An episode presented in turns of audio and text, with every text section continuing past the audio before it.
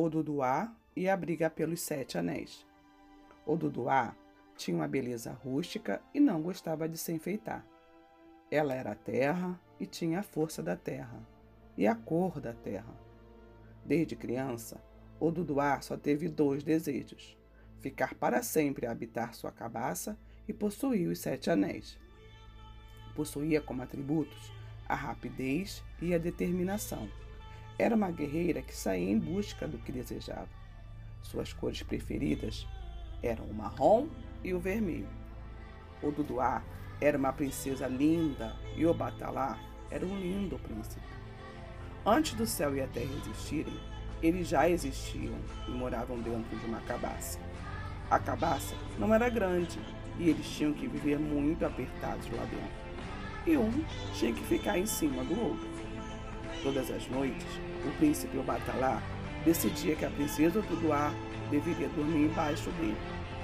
Princesa Duduá, ordeno que você durma novamente embaixo de mim, exclamava Obatalá. Príncipe Obatalá, eu ordeno que você pare de ordenar. Temos que chegar a uma decisão comum, retrucava a princesa Duduá. Mas isso não era o suficiente para o príncipe Obatalá mudar sua forma de agir. Tudo tinha que acontecer do jeito que ele havia planejado. Eles ganharam de um parente próximo sete anéis de ouro e tinham que dividi-los. Mas sete é número ímpar e sua divisão não dá um número igual para cada pessoa. O príncipe Obatalá ordenou: quem dormir em cima fica com quatro anéis dos dedos. Quem dormir embaixo fica com três anéis nos dedos. Eu ordeno que novamente eu durma em cima, porque eu sou a pessoa certa para ser o Senhor dos Anéis. E assim foi feito. E foi feito assim por muito tempo. Um dia, antes de decidirem quem ficaria com os três ou quatro anéis, a princesa Duduá falou: Príncipe Batalá, eu não aceito mais esta imposição sobre mim. Não é porque você é um homem que deve sempre ter sua vontade atendida.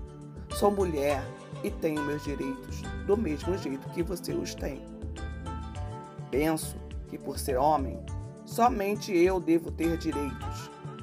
Sendo assim, ordeno que você se deite novamente embaixo de mim, e eu ficarei com os quatro anéis nos dedos, respondeu o príncipe Obatalá.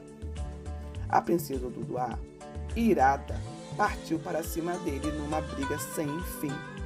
Enquanto lutavam, tentavam cada um pegar os anéis, sem sucesso. Lutaram, mas lutaram tanto que a cabaça se rompeu em duas partes. Conforme a cabaça se rompeu, a parte de cima dela foi projetada para o espaço juntamente com o príncipe Obatalá.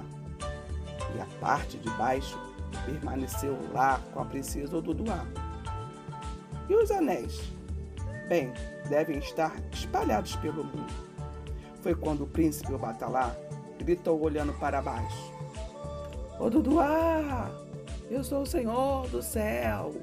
Estou acima de você e vou olhá-la para sempre. Obatalá, eu sou a Senhora da Terra, respondeu Oduduá. Estou embaixo de você e vou olhá-lo para sempre. Foi assim que céu e terra se separaram a partir de uma briga e os sete anéis continuam espalhados pelo mundo. Quem será capaz de encontrá-los? Eu sou Val Santos, ex-professora da sala de leitura, e li para vocês uma história do livro Homo Obá, Histórias de Princesas, da escritora infanto-juvenil San de Oliveira.